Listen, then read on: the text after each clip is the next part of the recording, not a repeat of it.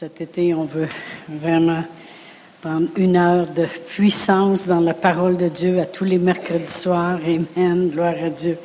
Et puis, depuis plusieurs semaines, on parle de, Joseph dans la parole de Dieu. Amen. Et puis, c'est tellement un bon exemple pour nous parce qu'il a tellement passé au travers différentes choses, puis il a tellement réussi grandiosement que la parole de Dieu nous dit même que les exemples de l'Ancien Testament devraient être des exemples pour nous. Amen. Gloire à Dieu. Alors, euh, une des grandes choses qui, qui a fait le succès euh, dans la vie de Joseph, c'était qu'il faisait toujours toutes choses comme pour le Seigneur. Amen.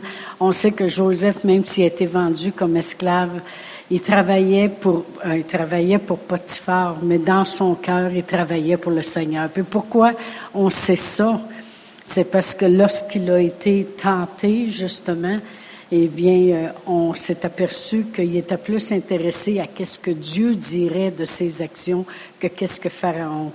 Amen. Il dit, Pharaon, il m'a mis maître de toute sa maison. Il n'y a rien qui se fait sans moi, excepté toi et veut pas. Et en plus, comment ferais-je un aussi grand mal à mon maître? On sait que Joseph travaillait pas pour Pharaon, vraiment, il travaillait pour Pharaon dans le naturel, mais son cœur, c'était toujours comme pour le Seigneur qui faisait les choses. La même chose en prison. Il travaillait pour le Seigneur et non pas euh, pour les prisonniers. Et lorsqu'il est devenu euh, le premier ministre du pays, eh bien, encore une fois, il travaillait pour le Seigneur. Pourquoi on dit ça qu'il travaillait pour le Seigneur?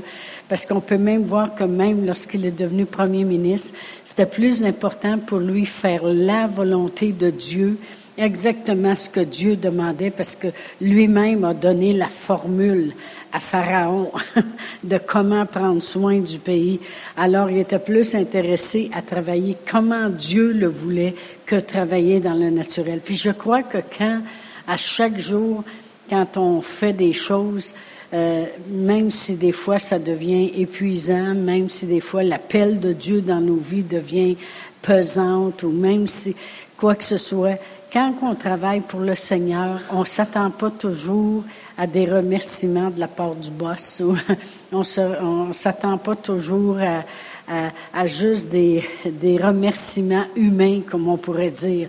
Euh, on sait que notre joie est complète quand on sait que Dieu, on a fait ce que Dieu nous demande de faire. Amen. On a fait de notre mieux à notre travail, on a fait de notre mieux avec notre environnement, on a fait de notre mieux avec notre famille. Amen. Et puis la parole de Dieu, c'est ce que ça nous dit dans Colossiens 3 dans Colossiens 3, la parole de Dieu nous dit euh, au verset 22 et 23, ça dit, serviteurs, obéissez en toutes choses à vos maîtres selon la chair, non pas seulement sous leurs yeux comme pour plaire aux hommes, mais avec simplicité de cœur dans la crainte du Seigneur. Tout ce que vous faites, faites-le de bon cœur, comme pour le Seigneur et non pour les hommes sachant que vous recevrez du Seigneur l'héritage pour récompense. Servez Christ le Seigneur. Et je suis certaine que si euh, Potiphar aurait euh, si je veux dire euh, Joseph aurait travaillé plus pour Potiphar que pour Dieu, eh bien quand il a été jeté en prison, il n'aurait pas compris qu'est-ce qui se passait dans le sens qu'il n'y aurait pas eu d'espérance, il aurait, aurait perdu confiance, il aurait été découragé parce qu'il s'aurait attendu que l'homme aurait fait quelque chose pour lui. Mais la raison qu'il s'est en allé en prison, puis euh, il a tombé en charge des prisonniers, puis il avait la faveur de Dieu sur lui, c'est parce qu'il travaillait pour Dieu, puis il s'attendait que sa récompense viendrait de Dieu aussi.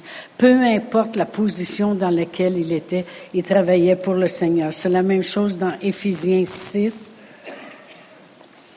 verset 5, ça dit, Serviteurs, obéissez à vos maîtres selon la chair, avec crainte et tremblement, dans la simplicité de votre cœur, comme à Christ. Amen.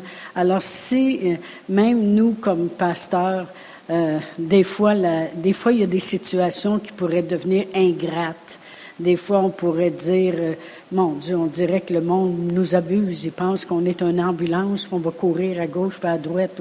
On pourrait avoir toutes sortes de pensées, mais quand tu travailles pour le Seigneur, c'est comme si tu es capable de passer par-dessus l'ingratitude, tu es capable de passer par-dessus euh, euh, les mauvais rapports, tu es capable de passer par-dessus quoi que ce soit parce que tu sais que Dieu, lui, est intéressé à qu'est-ce que tu fais.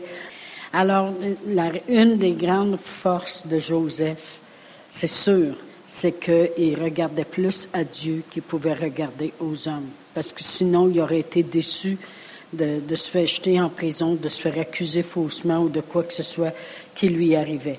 Alors on peut regarder ça pour nous aussi. Une des grandes forces qui pourrait nous faire réussir, c'est de toujours regarder, de faire toutes choses comme si on travaille pour le Seigneur et non pas pour des hommes. Comme si on ne sera jamais déçu.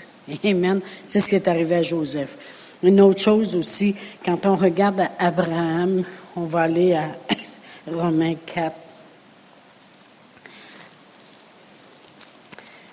Romains 4. Et puis si je regarde, on sait en parlant d'Abraham, on sait très bien que c'est un homme qui avait 100 ans et puis que ça faisait longtemps qu'il s'était fait faire une promesse qu'il serait père d'une multitude. Puis il y avait une femme qui était stérile toute sa vie, puis en plus elle était âgée de 90 ans. On sait très bien que Abraham a cru pareil malgré tout, et ça dit au verset 19, et sans faiblir dans la foi, il ne considéra point que son corps était déjà usé puisqu'il avait près de cent ans et que Sarah, sa femme, n'était plus en état d'avoir des enfants. Il ne douta point par incrédulité au sujet de la promesse de Dieu, mais il fut fortifié par la foi donnant gloire à Dieu. Alors moi, j'aime beaucoup le début et sans faiblir dans la foi, il ne considéra point que son corps était usé. Mais quand je regarde à Joseph, je pourrais prendre la même phrase puis dire, euh, on peut dire que sans faiblir dans la foi, Joseph ne considéra point les afflictions, la haine, les accusations, la prison. Sans faiblir dans la foi, il ne considérait point. Et vraiment, euh, la chose qui peut nous aider aussi encore à avancer, c'est d'arrêter de considérer les faits. Amen. Abraham n'a pas considéré qu'il avait 100 ans, puis qu'il était usé déjà et puis que sa femme, elle avait 90 ans, et puis qu'elle avait été stérile. Il ne considérait pas ces choses-là. Sans faiblir dans la foi, il a donné gloire à Dieu.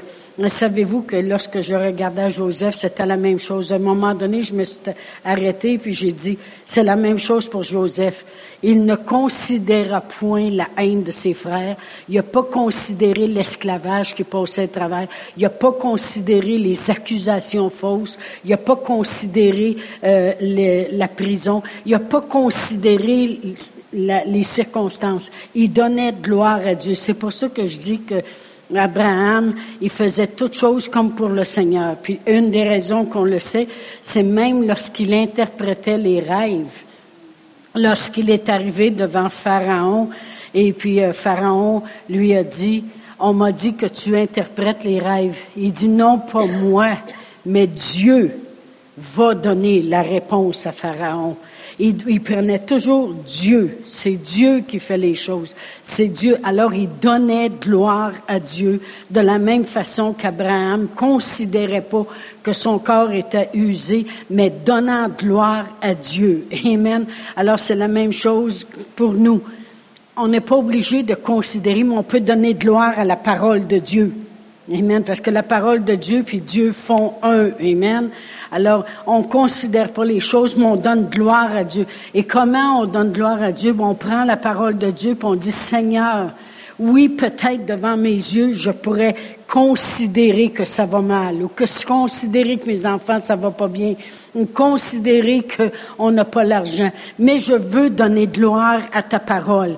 Et comment je vais donner de gloire à ta parole? Je vais pas considérer ces choses-là. Je vais considérer ta parole à la place. Alors prenant la parole de Dieu on dit Père éternel tu dis dans Philippiens 4 19 mon Dieu pourvoira à tous mes besoins selon sa richesse avec gloire en Jésus-Christ. Alors, Père éternel, je donne gloire à ta parole. C'est ta parole qui va agir dans ma vie. Amen. Mais c'est exactement comme ça que, que Joseph était.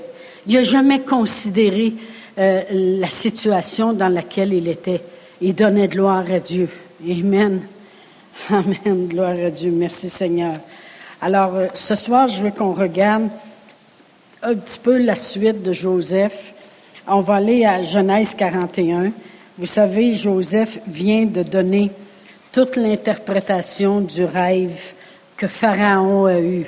Pharaon a eu un rêve comme quoi qu'il y aurait sept vaches grasses, après ça, sept vaches maigres, mourantes quasiment, qui sont arrivées puis ont englouti les vaches grasses. Après ça, il a vu sept beaux épis bien fournis. Après ça, sept épis brûlés par le vent qui ont englouti les, sept beaux épis. Et puis, euh, Pharaon, dit, tu peux-tu me dire c'est quoi ce rêve-là? Puis là, euh, Joseph a parlé, puis il a dit, vraiment, c'est un seul et même rêve. Il dit, vous avez fait deux rêves, mais c'est un seul et même rêve. Et il dit, que ce serait sept années d'abondance qui viendraient. Puis après ça, il y aurait sept années de famine qui engloutiraient les sept années d'abondance qui seraient venues. Et s'il voyait que les sept moi, ce que j'aime, j'aime beaucoup de choses à propos, de Joseph. Amen. Je vous l'ai dit, j'étais en amour avec quand mon mari était parti à Chypre, passer mon temps avec Joseph. Et puis, euh, euh, ce que j'aime à propos de lui, c'est qu'il n'a pas astiné Dieu. Vous allez voir ce que je veux dire vraiment dans tout ça. C'est que Dieu lui avait montré qu'il y avait sept années d'abondance, puis sept années de famine viendraient après ça qui engloutiraient les, années d'abondance. Puis il dit que Pharaon établisse un homme sage. On va le lire au chapitre 41, ça dit, euh, au verset 33, il dit, maintenant que Pharaon choisisse un homme intelligent et sage et qu'il le mette à la tête du pays d'Égypte, que Pharaon établisse des commissaires sur le pays pour lever un cinquième des récoltes de l'Égypte pendant les sept années d'abondance, qu'il rassemble tous les produits de ces bonnes années qui vont venir, qu'il fasse sous l'autorité de Pharaon des amas de blé, des approvisionnements dans les villes et qu'il en ait la garde. Ces provisions seront en réserve dans le pays pour les sept années de famine qui arriveront dans le pays d'Égypte afin que le pays ne soit pas consumé par la famine. Alors on sait très bien qu'il a donné tout qu'est-ce qui devrait être fait, puis quelle sorte d'homme aussi. Il, lui démontre qui est fit pour l'emploi, qui vraiment va faire l'affaire pour l'emploi. Alors, euh, on sait très bien que Pharaon a dit quelle autre personne qu'on trouverait mieux que lui-même, mieux que Joseph, qui a l'Esprit de Dieu en lui. Amen. Alors, euh, j'aime parce que euh, Joseph a décidé de faire à 100% ce que Dieu lui demande. On va aller au verset 47 de, du chapitre 41. Verset 47. Alors, vu que Joseph est devenu en charge du pays, ça le dit, il dit, pendant les sept années de fertilité, la terre rapporta abondamment. Joseph rassembla tous les produits de ces sept années dans le pays d'Égypte. Il fit des approvisionnements dans les villes, mettant dans l'intérieur de chaque ville les productions des champs d'alentour. Joseph amassa du blé comme le sable de la mer, en quantité si considérable que l'on cessa de compter parce qu'il n'y avait plus de nombre. Alors, euh, ce que j'aime de Joseph, c'est qu'au bout de quatre ans et demi, il n'a pas décidé qu'il en avait assez. Dire, on, va arrêter, franchement, on, a de la misère à compter tout ce qu'on a. Euh, peut-être que j'ai été un peu trop zélé, puis que j'en ai trop mis de côté, ou toutes ces choses-là. Non, lui-même avait dit à Pharaon que s'il y avait un homme intelligent et sage qui serait choisi, que cet homme-là amasserait pendant sept ans. Mais ce que j'aime, c'est qu'il fait pendant sept ans qu'est-ce qu'il doit faire. Pourquoi je dis ça? Parce que c'est pas tout le monde qui va le amasser du blé pendant sept ans, là, puis mettre ça dans toutes les villes. Mais il y a des fois, il y a des choses que Dieu nous demande de faire, puis on commence à le faire, puis au bout de deux semaines, on arrête. Puis pourtant, le Seigneur, il nous avait pas mis une lumière rouge quand c'était le temps d'arrêter. Le Seigneur voulait qu'on accomplisse pleinement. Combien de gens, des fois, euh, viennent voir Annie ou euh, euh, Pasteur Brian, puis ils disent, ben là, on veut prendre un break. Quel break? Où ça? Quel break? Imaginez-vous, non, non, mais tu sais, on parle pour parler, là. Imaginez-vous si moi, dimanche prochain, je déciderais de prendre un break. OK? Puis je dirais, là, je prends un break pendant deux mois. OK? Parce que là, je prends un break. J'aimerais savoir un break. Je prends pas un break de même. Amen. Vous allez dire, euh, je tombe à pension après tout. Non, c'est des jokes. Mais euh, comprenez-vous, des, fois, on, a de la misère, on, regarde les gens et on dit, mon Dieu, vous n'avez même pas commencé à embarquer, à faire quelque chose pour le Seigneur. Déjà, vous êtes sur le break. Tu sais, c'est comme quelqu'un qui apprendrait à conduire, puis tout de suite, il paye sur le gaz, deux minutes après, il est tout de suite sur le break. Tu sais. Commence par avancer un peu à faire de quoi? Mais ce que j'aime avec Joseph, c'est que pendant sept ans, il ramasse. Puis il en ramasse tellement que maintenant, il arrête de compter. En vrai, ils ont bâti un autre grange, puis ont bâti. Dieu il a dit de ramasser pendant sept ans. Il a dit, puis je, suis certaine qu'il est conscient que le rêve que Pharaon a vu, c'est que les sept épis, ils étaient beaux puis joufflus. Mais les sept autres qui sont arrivés puis qui étaient brûlés par le vent, puis tout maigres, ont englouti. Ça veut dire que l'abondance a le beau être énorme. Regarde ce qui s'en vient après. Alors, euh, euh, j'aime ça parce qu'il y a une fidélité à faire les choses qu'il doit faire. Il n'arrête pas au bout de cinq ans et demi, il n'arrête pas, pas au bout de six ans et trois quarts. Sept ans, c'est sept ans. Amen, gloire à Dieu. Merci Seigneur. Amen. C'est important d'obéir, puis de pas toujours arriver et dire, ben là, on verra pas fou avec ça, là, euh, on verra pas fou avec ça. Je sais pas pourquoi que le monde me dit toujours ça, moi, des fois. Des fois, le monde arrive et me dit ça. Ben là, on verra pas fou avec ça. Qu'est-ce que c'est virer fou avec ça? Depuis quand qu'on vire fou avec les choses de Dieu? Non, non, mais, tu sais, je veux dire, ouais, mais là, à grandir, à grandir, euh, à vouloir acheter les terrains à côté, Coudon, veux-tu te rendre d'une rue à l'autre rue? Pourquoi pas? Pourquoi pas? Je veux dire, ils l'ont fait à Réma. Ils ont acheté le Home Dépôt. Après ça, ils ont acheté la caisse populaire, puis ils ont acheté euh, le bureau de médecin, puis tout le kit. Puis là, c'est rendu un café pour les, jeunes qui vont à Réma, puis l'autre, c'est rendu un entrepôt pour eux autres. Ils sont pas après virer fous, ils ont juste agrandi. Amen. Amen. des fois, tu as une maison, puis tu veux en avoir une plus belle, puis que ça peut bien faire, ça. Amen. Gloire à Dieu. puis il n'a pas couru à gauche puis à droite pour essayer de faire autre chose. Tu sais, il aurait pu dire, ben là, ça fait cinq ans et demi que je travaille là-dessus, là. Là, j'aimerais ça prendre un, an et sabbatique. Ou un an et demi à faire autre chose. Cinq ans et demi à ramasser du blé, là. Euh, encore une autre année et demie. Il n'a pas couru à gauche et à droite pour essayer de faire autre chose. Il a resté ferme avec ce que Dieu avait dit de faire. Amen. Lui-même avait donné l'interprétation du rêve. Quand c'est venu le temps d'être choisi, ben, il a dit, c'est moi qui ai choisi, je vais faire ce que j'ai dit que l'homme devrait faire. Amen. Alors, il l'a fait. Et des fois, le monde aurait pu dire, euh, je suis certain qu'il y a du monde qui arrivait et disait, hey, il n'y a même plus de chiffres pour compter comment il y a de blé. Tu sais, tu vas-tu avoir le contrôle là-dessus? Franchement, parle à Pharaon, puis on pourra prendre une année puis relaxer, là. Ça fait six ans fait rien que ça, ramasser du blé, puis ramasser des provisions, puis... Euh, euh, non. Dieu, c'est un Dieu d'abondance, puis Dieu voulait qu'il y ait en abondance. Amen. Puis Dieu, c'est, Dieu, il sait plus que nous autres qu'est-ce qu'il faut qu'il soit fait. Amen. Puis si c'était de l'abondance au point qu'ils ne peuvent plus être capables de compter comment il y de blé, bien, c'est l'abondance que Dieu voulait parce que Dieu sait que tantôt il va y avoir des acheteurs qui vont venir de partout.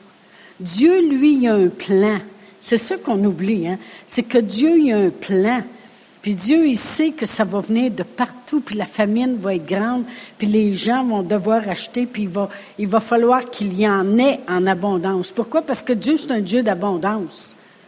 c'est pas euh, les cinq premières années, vous allez en avoir un, les trois premières années en abondance, les deux autres années juste assez, puis après ça, ben là, vous commencerez à licher, le fond du pot. Non, Dieu veut qu'il y ait en abondance pendant les sept années qu'il y aura de la famine. Fait qu'il faut qu'il y en ait en abondance là. Dieu sait qu'il y a beaucoup d'acheteurs, puis Dieu sait aussi que tout l'argent doit venir en Égypte. Pourquoi? Vous savez très bien que quand les Israélites ont sorti d'Égypte, ils ont sorti avec toutes les richesses de l'Égypte. Alors Dieu savait que les richesses, il fallait qu'ils viennent là pour que quand les, Israélites, pour les Égyptiens, mais les Israélites sortent d'Égypte, qu'ils puissent sortir avec toutes les richesses qui appartiennent à Dieu. Amen. Alors, fallait qu'il y ait de l'abondance. Alors, Joseph, il ramasse. Mais on va juste, je vais juste vous montrer jusqu'à quel point il était. On va aller à chapitre 47 de Genèse.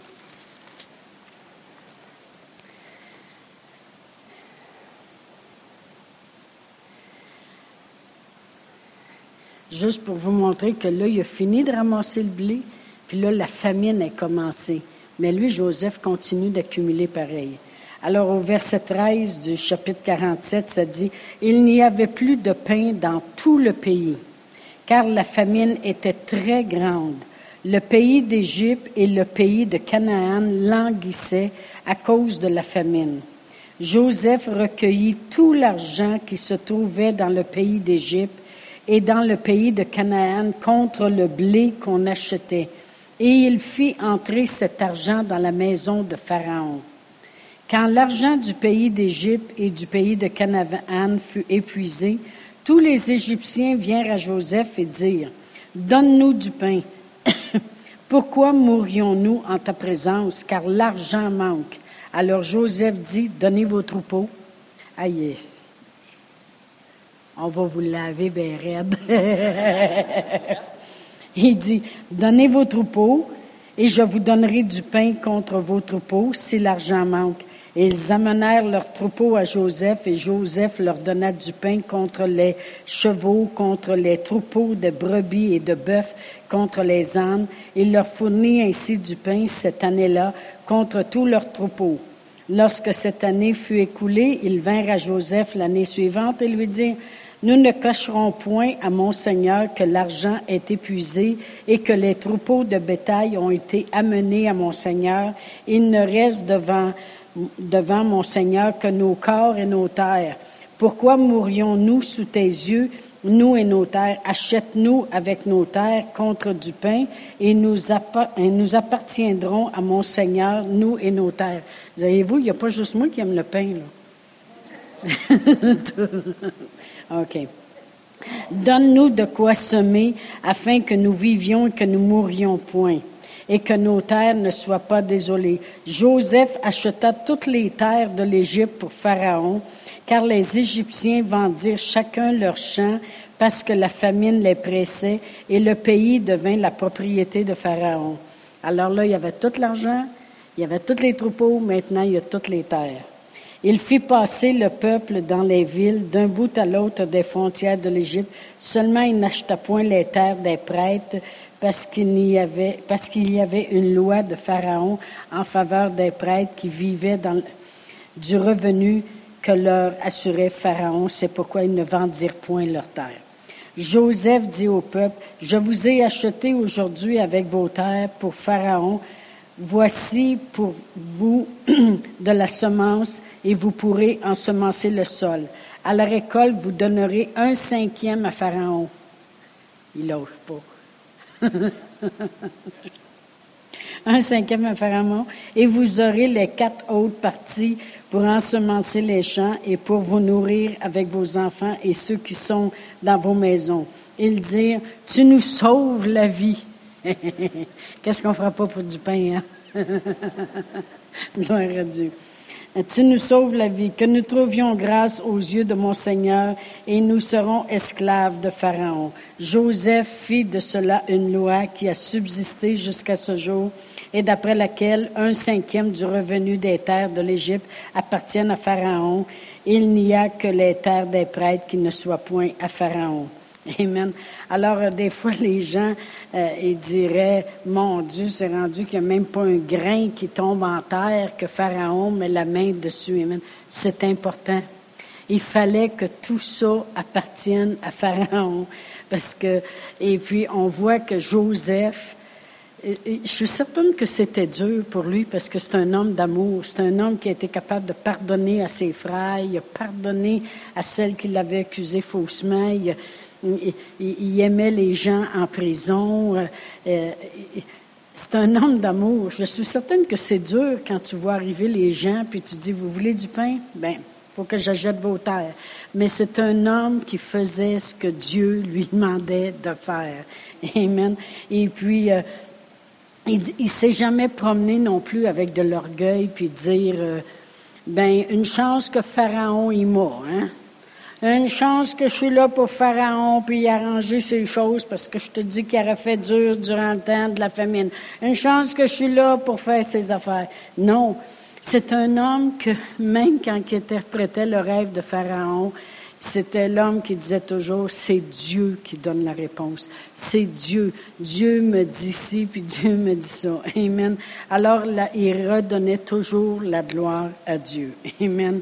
Joseph, il prenait ça à cœur, mais il exagérait pas.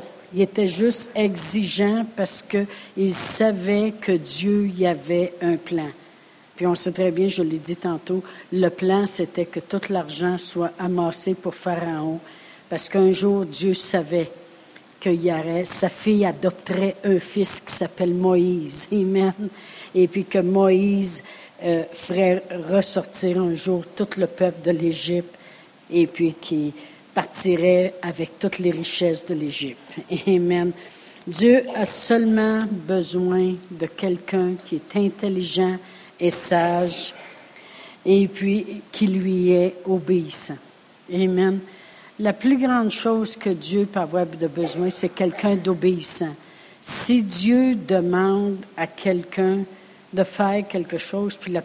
Imaginez-vous si Dieu demanderait à 15 personnes ici ce soir de faire quelque chose et puis on dirait tout non. Qu'est-ce que c'est? Comment Dieu pourrait agir sur cette terre? comment, Dieu, comment le plan de Dieu pourrait s'accomplir? Dieu il a besoin de personnes qui sont intelligentes, autrement dit, l'intelligence de Dieu. Moi, je n'ai même pas fini ma neuvième année, là, OK? Là, fait que énervez-vous pas avec ça, là.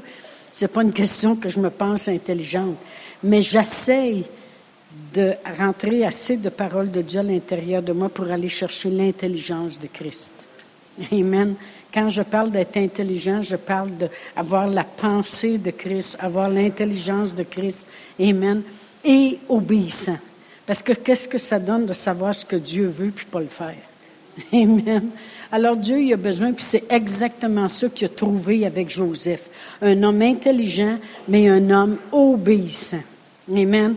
Il travaille pour Potiphar, je sais qu'il va être obéissant. Il est en prison, je sais qu'il va être obéissant.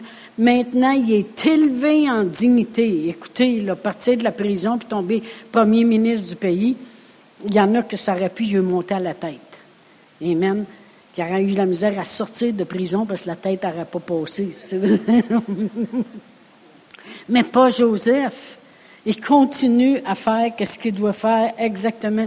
Puis et, ce n'est pas dit en nulle part qu'il a pris la gloire de ça, puis qu'il il, s'en est fait une gloire, puis qu'il disait, euh, euh, vous savez, euh, Pharaon, là, il ferait dur si je serais pas là, puis il aurait été dans la famine si Dieu ne m'aurait pas dit quoi faire. Il, ne s'est jamais élevé. Amen. Il a toujours élevé Dieu.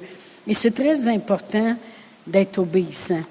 moi, je me souviens je pensais à des petites choses qui ont changé des fois le, cours de la vie, puis a permis au plan de Dieu de s'accomplir. Euh, je me rappelle lorsque euh, Daniel et Cindy Cool, Ike et Cindy sont arrivés dans notre église, ils arrivaient de la Floride, puis ils parlaient pas français du tout. Et puis, euh, c'était des louangeurs. C'est sûr, lui, c'est un pianiste, puis elle et lui chantaient beaucoup. Et puis, euh, à un moment donné, après cinq, six mois d'être dans l'Église, on leur avait payé un cours de français pour les accélérer un peu. Et puis, euh, ils appellent ça clic, mais on ne savait pas trop tôt si ça cliquait, mais en tout cas, ils ont, ils ont pris quelques mots ici et là. Puis à un moment donné, je suis assis dans mon banc, puis ça me dit en dedans de moi, tu devrais les faire amener la louange en avant.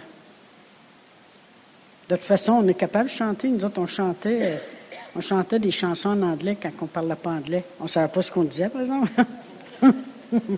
Mais on chantait pareil, jusqu'au moment où on a su que Elvis Presley, chantait My Blue Suede Shoes. Oh, c'est ça qu'il disait. On était là, chou, chou, chou. On ne savait pas ce qu'on disait, en Mais le Seigneur, il dit, là, j'ai dit, oh, c'est ça qu'il dit, My Blue Suede Shoes. Suède, des, des souliers en Suède bleu. Oh, c'est ça qu'il disait, my blue sweet OK. J'étais contente, d'un coup, j'ai compris. Mais le Seigneur, il m'avait dit, dis-leur, demande-leur, propose-leur d'amener la louange en avant.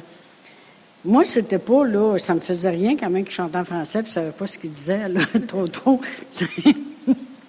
C'est pas. Je savais que l'onction était là, puis je savais qu'il apprendrait par cœur les mots, puis qu'il regarderait en anglais c'est quoi, puis tout le kit, là. Mais euh, moi, c'était surtout le principe que si je les mets en avant, je savais quel genre de musique que autres avaient. C'est plutôt le style revival. Euh, vous savez, qu'est-ce qu'on voit dans les, les, les, gros réveils, là? Bon. Il y avait un style vraiment à part. C'est pareil comme si dans ma tête, ça disait, ils ne sont pas ici plus qu'un an et demi, deux ans dans le top. Puis là, le monde va s'habituer à le style de musique. Après ça, ils vont partir. Ils m'ont fait quoi, moi, là? Et puis, ça l'a donné en même temps que Thomas, il voulait prendre un petit break d'un an. Il dit, moi, là, j'aimerais ça juste être dans mon bain. Je dis, oui, OK, c'est beau, c'est beau. Mais j'avais vraiment un combat dans ma tête. Mais j'ai été obligée de passer par-dessus. Qu'est-ce que ma tête dirait? Puis d'obéir à la place. Amen. Alors, on a obéi, puis on les a placés en avant, et puis euh, ils ont emporté la louange pendant un an et demi en français. Et, au travers de ça, bien, ils apprenaient un peu plus le français. Laissez-moi vous dire qu'ils savaient un petit peu ce qu'ils chantaient, là, quand même. Et puis, euh, lorsqu'ils ont parti d'ici pour aller à Québec, commencer leur église, ils n'étaient pas capables de prêcher en français parce qu'il n'y avait pas assez de langage dans ce temps-là. Maintenant, c'est le dixième anniversaire. Ils vont fêter dix ans à Québec au mois d'octobre. Ils m'ont demandé pour être l'invité spécial. Anyway. Alors, euh, mais, mais euh, quand ils sont arrivés à Québec, ils étaient capables d'emmener toute la louange en français dans leurs églises. Puis après ça, ils prenaient un interprète pour prêcher puis il prêchait le message, puis l'interprète traduisait. Amen. Mais il était capable d'emmener toute la louange en français. Mais si je n'avais pas obéi, comprenez-vous ce que je veux dire? Dieu a besoin du monde, non seulement qu'il va nous donner un plan, mais il s'attend qu'on va obéir. Amen.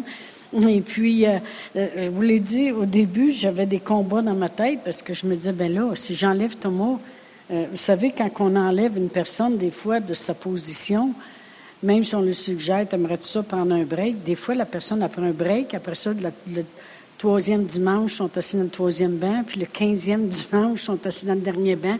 Puis après ça, ils ont pris un break. Comprenez-vous ce que ça veut dire? On l'a déjà vécu, ça aussi. Ils prennent tout un break. Et là, j'ai dit, je veux pas non plus qu'ils sentent que c'est le temps de prendre un gros break, là, OK? Mais euh, il fallait vraiment que, que je jongle avec ça, puis je dise, Dieu, tu es sûr que c'est ça que tu veux? Amen. La gloire va te revenir, gloire à Dieu, merci Seigneur, ça vient pas de ma tête, c'est sûr. Amen. Alors, on a fait ça, puis ça a été bénéfique. Euh, Thomas, il était content de son année sabbatique, si on peut dire. Et après ça, il est revenu en pleine forme pour euh, le piano. Les autres sont arrivés à Québec, ils ont commencé leur église, ils emmenaient toute la louange en français.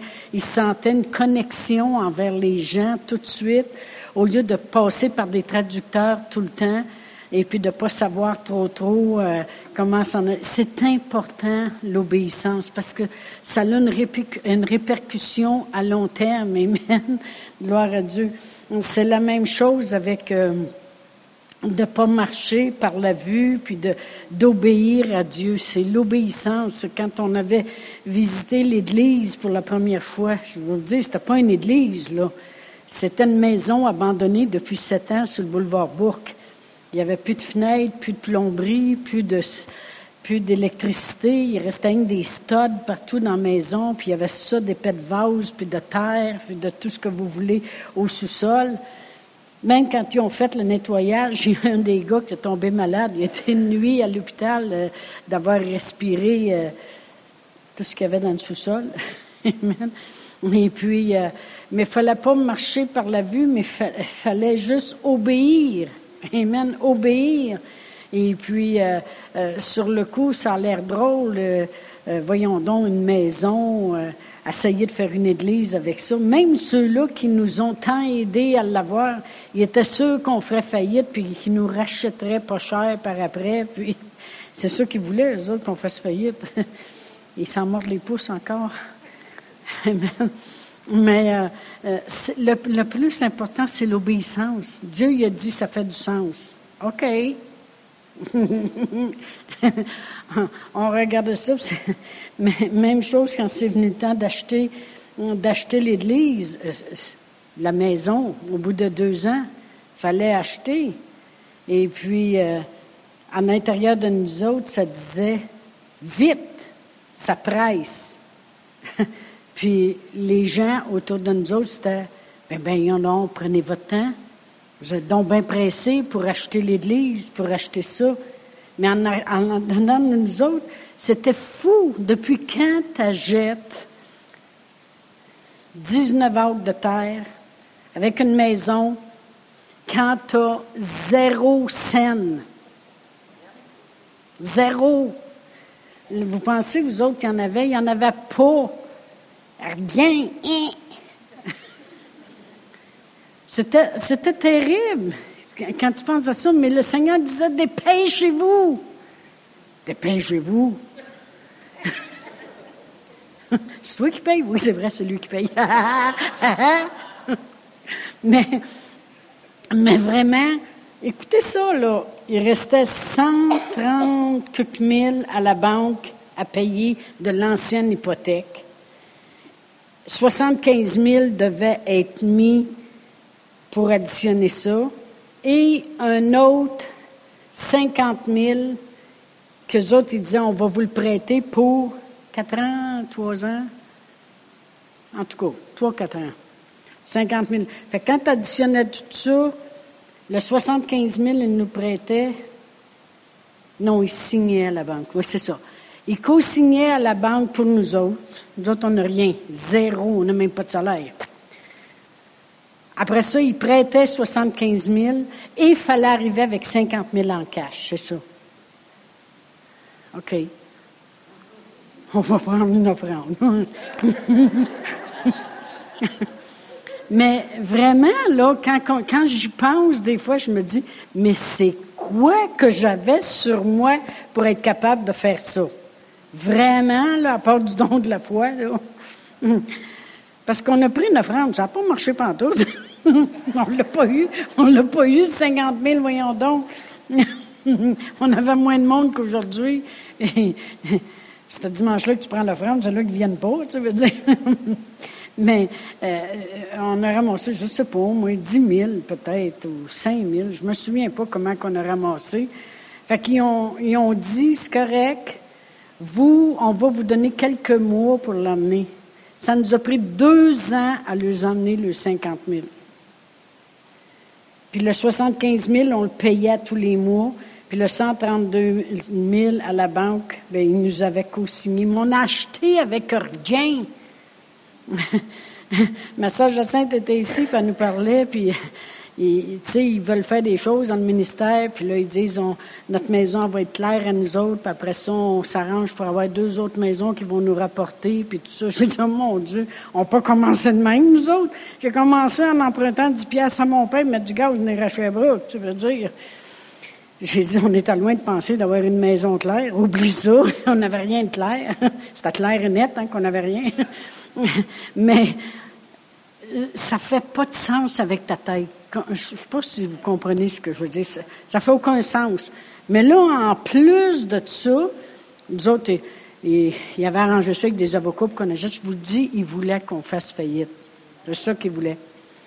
L'avocat dit non, non, non, non, non, vous n'avez pas de taxes à payer là-dessus. Vous êtes un but non lucratif. Non, non, non. Nous autres, mon mari se grattait la tête un peu parce qu'il trouvait ça un petit peu louche. Finalement, quand on est allé rapporter qu'on avait acheté, puis tout ça, ils ont dit, ah, ben, vous avez une taxe à payer, c'est commercial, ça, 40 000 de taxes. À 40 000 de taxes. On a trois mois pour remettre 50 000 qu'on va prendre deux ans à payer. ils, nous ont, ils nous ont financé 75 000 qu'on paye à tous les mois. On paye l'hypothèque de 132 000, puis là, vous nous dites qu'il faut donner au gouvernement 40 000 de taxes. Fait que, tu sais, je veux dire, ça fait pas de sens, mais le plus important, c'est d'obéir à Dieu, OK? fait que là, mon frère Fernand, il dit, ah, appelle Pierre Cadoret à Montréal, c'est un avocat, puis il connaît ça, lui, les, les buts non lucratifs, là, il va te dire quoi faire. Fait que je dis, OK, moi, n'importe qui qui me donne un conseil, là, fait que là, je l'appelle. Fait que là, il dit, vous avez acheté ça, vous devez 40 000 de taxes. J'ai dit oui. Et c'est sûr que le gouvernement, ils sont obligés de vous en remettre la moitié, 20 000, parce que vous êtes un but non lucratif. Fait qu'il dit, vraiment, c'est 20 000 que vous voulez devoir. Ah, il venait de couper ma dette à moitié. Alléluia! Et il dit, là, t'attends Noël.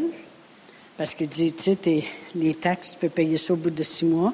Et il dit, t'attends Noël. Là, on est au mois de juillet, à août. Et puis, euh, il dit, euh, tu checkeras si tu as acheté du papier de toilette, puis si tu as acheté euh, euh, une machine à écrire, un ordinateur, quelque chose, si tu as acheté pour 1500 pièces puis tu payes 300 euh, pièces de taxes, ça veut dire que 150 qui te revient. Fait qu'il dit, tu écris à la fin de l'année, puis tu dis, j'ai acheté un terrain, 40 000 pièces, j'ai acheté du papier de toilette, j'ai acheté ça, ça fait 40, 40 320, vous, fait que, vu que vous nous remettez la moitié, ça veut dire 20 euh, 000 puis 150, moins 150, en tout cas. Ça veut dire 19 850. Fait que je pense qu'on vous doit 19 850. Puis du latin, ils vont t'appeler. C'est vrai qu'ils appellent. qu'on a envoyé ça. Puis ils nous ont appelés. Là, ils ont dit à mon mari, comment vous allez faire ça? Vous donnez ça, ben mon mari dit, je ne sais pas bien, bien, là. Il dit, on avait pensé peut-être vous donner, c'est 600 par mois? Ouais, je pense que c'est ça. Il dit, ah, nous autres, on calculait les noires, hein. On a dit peut-être 600 par mois. Ben, il dit, donnez-nous 600 par mois pendant six mois, je vous rappellerai au bout de six mois. Puis on a payé ça. Puis à un moment donné, il y a des dons qui ont commencé à rentrer. Des gens, des gens à qui Dieu a parlé, puis dans le temps de le dire, le 50 000 t'as payé, le 75 000 t'as payé, le 40 000, ben 20 000 est à payer. Et puis, euh, on avait 13 ans pour payer l'hypothèque de 132 000 pendant 8 ans, on l'avait payé. Merci Seigneur. Après ça, on a passé à étape 2, qui n'était pas plus intelligent.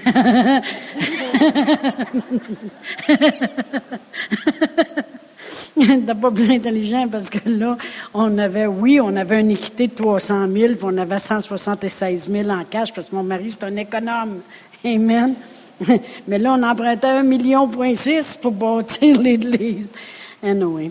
Mais je veux juste vous dire que Dieu, tout ce qu'il a besoin, c'est d'arrêter de considérer les choses, d'obéir. d'obéir. Amen. D'obéir. C'est ce que Dieu demande. Et c'est ça qu'il retrouvait avec Joseph.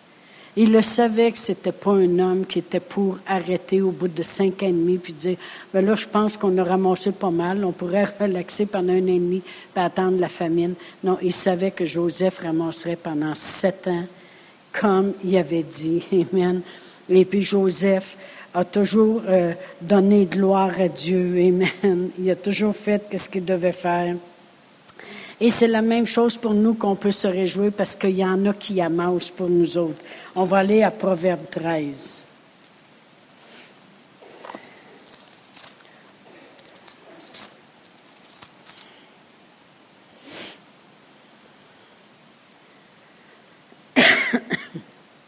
Dans Proverbe 13, si je lis au, verset 22, ça dit, L'homme de bien a pour héritier les enfants de ses enfants.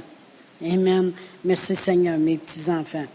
Mais les richesses du pécheur sont réservées pour le juste. Amen. Il y a des richesses qui sont réservées pour nous autres. Eh bien, c'est exactement ce que, ce que euh, euh, Joseph faisait. Il amassait, il amassait des richesses pour l'Égypte, puis l'Égypte était complètement contraire au plan de Dieu. Amen. Euh, c'était pas les enfants de Dieu, c'était les Égyptiens, c'était comme le monde. Mais quand les enfants de Dieu ont sorti d'Égypte, ben ils ont sorti avec toutes les richesses qui avaient été accumulées, qui sont maintenant pour le juste. Amen. Alors c'est exactement ce que Joseph a fait. Il a amené les richesses du méchant à la, maison du juste, si on veut, à la terre du juste. Et puis après ça, c'est le juste qui est ressorti avec les richesses. Amen. Gloire à Dieu. Merci Seigneur. Tout ce que Dieu avait besoin, c'était d'un vaisseau pour lui obéir. Puis Joseph a été le vaisseau qui a obéi à Dieu. Amen. Ça l'a pas changé. C'est la même chose que Dieu a besoin aujourd'hui. J'ai juste besoin de vaisseaux qui vont lui obéir. Amen. Et c'est ce que euh, nous, puis ses enfants, on peut se prêter à vouloir faire. Amen. Puis notre Dieu, il peut faire infiniment au-delà de tout ce qu'on pourrait demander ou espérer. Amen. Gloire à Dieu. Alléluia. Dieu veut bénir son peuple. Tu sais, si on regarde ça, euh, il aurait pu rentrer des richesses en Égypte et puis que les Israélites sortent avec certaines richesses de l'Égypte. Mais Dieu, quand on regarde comment il a voulu libérer son peuple, il a voulu les libérer avec le plus de richesses possible. Amen. Moi, ça m'épate de voir comment Dieu est intéressé de faire entrer énormément de richesses en Égypte parce qu'il voulait que les Israélites, son peuple, quand ils sortent de l'Égypte, sortent avec énormément de richesses. Puis en plus, il voulait les emmener dans une terre où coule le lait et le miel, une terre riche, dans le plus cassé. Amen. Puis on a de la misère à croire que Dieu voudrait de l'abondance pour nous. Eh bien, ce soir, je veux prier, moi. Je veux prier pour l'abondance. Vous allez dire, hey, peut-être euh, j'ai ma maison où euh, ça va bien, j'ai un petit peu d'argent à la banque, j'ai ma pension qui rentre à tous les mois. Alléluia. Amen. C'est pas la richesse de Dieu. OK. Dieu, il veut pas juste qu'on soit riche pour nous, mais il veut qu'on soit riche pour les autres. Amen. Il veut qu'on en ait en abondance pour toutes bonnes œuvres. Amen. Il veut que ça déborde. Amen. Lorsqu'on parle de comment Dieu nous redonne. C'est toujours une bonne mesure, bien serrée, secouée, qui déborde. Ça, c'est dans Luc. Si on regarde dans 2 Corinthiens 9, ça dit qu'il veut qu'on ait en toute chose de quoi satisfaire à tous nos besoins, puis qu'on en a encore en abondance pour toutes bonnes œuvres. C'est toujours plus. Amen. Un peu plus loin, ça dit que Dieu veut multiplier la semence dans nos vies. Je voudrais qu'on prenne un temps pour prier pour le plus cassé. Amen. Il est temps qu'on soit capable d'aller faire notre épicerie faire l'épicerie pour un autre. Amen. C'est le fun d'aller magasiner puis d'emmener quelqu'un avec nous puis de pouvoir s'acheter des choses puis de n'acheter à l'autre aussi. Amen. Pas juste qu'elle nous regarde nous acheter des affaires. Amen. Non, non, mais le plus cassé, C'est ça que je veux appeler ce soir. Amen. Parce que je sais qu'on est déjà des personnes qui veulent faire la volonté de Dieu, qui veulent obéir à Dieu. On va se lever debout. Puis vraiment, c'est une consécration qu'on peut faire à Dieu aussi, puis de dire, Seigneur, je veux être un beau réservoir de, de, ta, bénédiction, puis pour déborder pour les autres. Amen. Moi, je ne veux pas que Dieu me regarde et dise Oh non, non, non, je ne suis pas pour y mettre de l'argent dans les mains, elle va virer folle avec ça. Ben non! Je veux que Dieu me regarde puis dise Je peux lui mettre de l'abondance dans les mains parce que je le sais qu'est-ce qu'elle va faire avec. Je le sais qu'elle va bénir. Je le sais qu'elle va euh, investir pour le royaume de Dieu. Je le sais qu'elle va encourager mon plan sur la terre. Amen. Alors, euh, si vous êtes prêts pour ça, moi, je veux prier pour vous. Amen. Alors, Père éternel, dans le nom précieux de Jésus, on reconnaît, Seigneur, selon ta parole, Seigneur, que tu es un Dieu d'abondance, Seigneur. Toi-même, tu as dit, Seigneur, que tu nous as tant aimés que tu as envoyé ton Fils Jésus et il est venu. Puis il est venu avec un but, Seigneur, afin qu'on ait la vie, puis qu'on l'ait en abondance, Seigneur. Père éternel, j'appelle les choses qui ne sont pas comme si elles étaient, Seigneur. J'appelle l'abondance dans nos vies. J'appelle le surplus, Seigneur le débordement, Seigneur. En 2017, Seigneur, on peut s'attendre, Seigneur, de voir, Seigneur, des, des avenues nouvelles s'ouvrir dans nos vies, Seigneur. Père éternel, si en quelque part il y a de l'argent qui a été oublié qui nous concerne, tu réveilles les choses, Seigneur, pour que ça vienne vers nous. Père éternel, on est des bénédictions. On a la faveur de Dieu sur nous on attire l'abondance. On est comme des aimants, Seigneur, qui attirent tes bénédictions, Seigneur. Merci pour la faveur de Dieu qui est sur nous, Seigneur. Merci pour les portes ouvertes puis les celles que tu vas continuer d'ouvrir, Seigneur. Seigneur, tu amènes les opportunités dans nos vies et on voit clair, Seigneur. Et non seulement tu amènes les opportunités, mais on les saisit, Seigneur, au nom de Jésus. Père éternel, tu fais fructifier notre argent, Seigneur. Père éternel, 20 fois, 40 fois, 100 fois, c'est toi qui le dis, Seigneur, que quand on somme, on peut récolter, Seigneur, 20 fois, 40 fois, 100 fois, même infiniment au-delà, Seigneur. Père éternel, on se positionne devant toi, Seigneur, comme des réservoirs de ta puissance et de ton abondance, Seigneur, pour devenir comme comme Abraham, Seigneur, une bénédiction, Seigneur. Tu as dit toi-même, Abraham, je te bénirai et tu deviendras une bénédiction et toutes les familles de la terre seront bénies en ton nom. Seigneur, on fait partie des familles de la terre, Seigneur. Et Père éternel, nous sommes bénis à cause de notre Père Abraham, Seigneur, à cause de les promesses que tu as faites de l'Ancien et du Nouveau Testament, en Jésus-Christ aussi, Seigneur. Alors, Père éternel, la bénédiction nous appartient, Seigneur. On l'accepte Fais-nous confiance, Seigneur. Fais-nous confiance, Seigneur, parce que l'argent va aller où tu vas nous dire qu'elle doit aller, Seigneur. L'argent va être euh, une bénédiction dans nos mains, Seigneur. Un avenue, Seigneur, pour que tu puisses rejoindre, Seigneur, et voir ton plan s'accomplir sur la terre.